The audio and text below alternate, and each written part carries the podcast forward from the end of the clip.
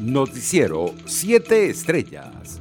Venezuela registró 1.263 casos de COVID-19 y 12 fallecidos en las últimas 24 horas, según lo confirmó el ministro de Comunicación e Información, Freddy Ñáñez. En opinión del presidente de la Academia Nacional de Medicina, Enrique López Loyo, una flexibilización completa en el país no sería lo correcto, sino con una inmunización masiva de la población contra el coronavirus a propósito de la posible eliminación del esquema 7 más 7. Juan Guaidó aseguró que ni con disparos, ni con amenazas, ni con secuestro político lo van a detener en el marco de un encuentro para promover el acuerdo de salvación nacional con vecinos del sector El Naranjal en la ciudad de Caracas. En el estado Táchira, Teresa Sánchez, madre del director de Fundarredes, Javier Tarazona, y de Rafael Tarazona, detenidos el pasado 2 de julio en Falcón, cuando denunciaban que estaban siendo víctimas de la persecución, indicó que sus hijos están con Dios en un mensaje publicado en sus redes sociales. A ser ejemplo de unidad, invitó al precandidato de la reelección por el PCV a la gobernación del estado Carabobo, Rafael Lacaba, durante el acto que dio inicio de la campaña interna para las primarias del partido oficial que se realizarán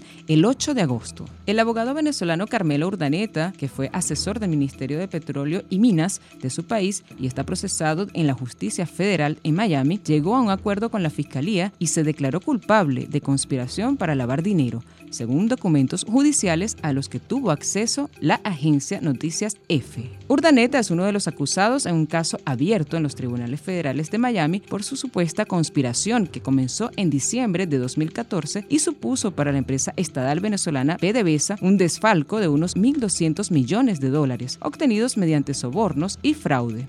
Internacionales. El Comité contra la Desaparición Forzada de Naciones Unidas adoptó este jueves una acción urgente mediante la cual solicitó a la dictadura cubana responder por la denuncia sobre la desaparición forzada de 187 personas tras las protestas antigubernamentales iniciadas el domingo. La instancia de la ONU le reclamó al régimen de Miguel Díaz Canel a establecer de inmediato una estrategia integral que incluya un plan de acción y un cronograma para la búsqueda exhaustiva de las 187 personas desaparecidas y para la investigación exhaustiva e imparcial de su alegada desaparición forzada, que toma en cuenta toda información disponible, incluida el contexto en el cual ocurrió su alegada desaparición forzada. El dirigente de Primero Justicia en el exilio, Julio Borges, denunció que en Cuba van más de 5.000 detenidos y decenas de heridos en tres días de históricas protestas. Bloquearon el Internet para tapar lo que es innegable, el deseo de libertad de un pueblo. La comunidad internacional debe alzar su voz frente a esta arremetida autoritaria, escribió el dirigente político en su cuenta en Twitter. En otras noticias, el presidente de Estados Unidos, Joe Biden, aseguró este jueves que el envío a Haití de tropas estadounidenses tras el magnicidio del joven El Mois es algo que su gobierno no se plantea por ahora. La idea de enviar fuerzas estadounidenses a Haití no está en la agenda en este momento, aseguró Biden